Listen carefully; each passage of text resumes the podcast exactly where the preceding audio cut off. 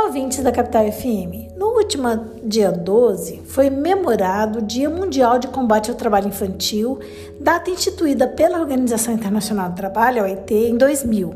A intenção foi criar uma data para sensibilização e discussão do problema que ainda atinge milhões de crianças e adolescentes com idades que vão de 5 a 17 anos ao redor do mundo. Entretanto, infelizmente, não existem motivos para comemorar pois o relatório recentemente divulgado pela OIT e pela Unicef, este último órgão da ONU que tem por objetivo de promover os direitos e o bem-estar das crianças e adolescentes, trouxe números muito, ruim, muito ruins sobre os últimos quatro anos, os quais demonstram que a caminhada global rumo à extinção do trabalho infantil não só estagnou, como também recuou alguns passos pela primeira vez em 20 anos foi constatado que cerca de 160 milhões de crianças, 63 milhões meninas e 97 milhões de meninos estavam submetidos ao trabalho infantil em todo o mundo no ano de 2020, um recorde negativo desde o início do levantamento.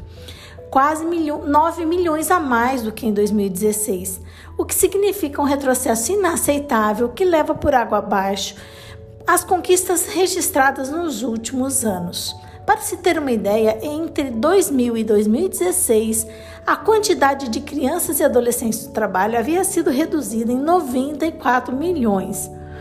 Ainda de acordo com os números levantados, uma a cada 10 crianças no mundo está submetida à exploração laboral, ou seja, 10%, sendo que houve um aumento bastante significativo entre as crianças de 5 a 11 anos, faixa etária que hoje representa metade do número global de, de crianças trabalhando. Foi destacado no relatório também que das 160 milhões de crianças submetidas a esse cenário, 79 milhões, ou seja, quase a metade, exercem trabalhos capazes de colocar em risco seu desenvolvimento social e a sua saúde, assim como a sua segurança. Segundo dados do IBGE de 2016, aqui no Brasil, os últimos disponíveis, havia naquele ano, 2016, 2,4 milhões de crianças e adolescentes de 5 a 17 anos em trabalho infantil aqui, principalmente meninas e meninos negros. Sabe-se que o trabalho infantil é um problema que bate à porta das crianças e adolescentes que vivem e vivenciam condições de vulnerabilidade social e econômica, as quais as empurram para o mundo de trabalho muito cedo, privando-as de uma ambiência de proteção, educação e cuidado. Importante lembrar que a crescente pobreza impulsionada pela crise econômica e sanitária provocada pela pandemia do Covid-19, juntamente com o fechamento das escolas, também resultado da pandemia, tendem a aumentar o deslocamento de crianças e adolescentes de um ambiente de aprendizado para situações de exploração laboral. E mais, o relatório alerta que aquelas crianças e adolescentes que já estavam inseridos na prática do trabalho infantil, devido então à pandemia e à crise econômica, podem estar trabalhando mais e em piores condições no presente momento.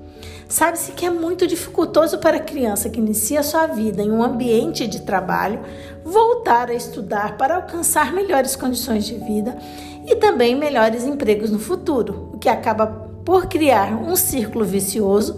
onde crianças cujos pais foram vítimas do trabalho infantil por conta da situação precária financeira da família também são forçadas pelas circunstâncias a trabalharem, além de serem no futuro presas fáceis do recrutamento para o trabalho análogo de escravo e para trabalhos precarizados. Portanto, erradicar o trabalho infantil deve ser compromisso de todos, em especial dos estados, sendo necessária a implantação de políticas públicas que diminuam a vulnerabilidade social e que atendam as vítimas e possíveis vítimas do trabalho infantil.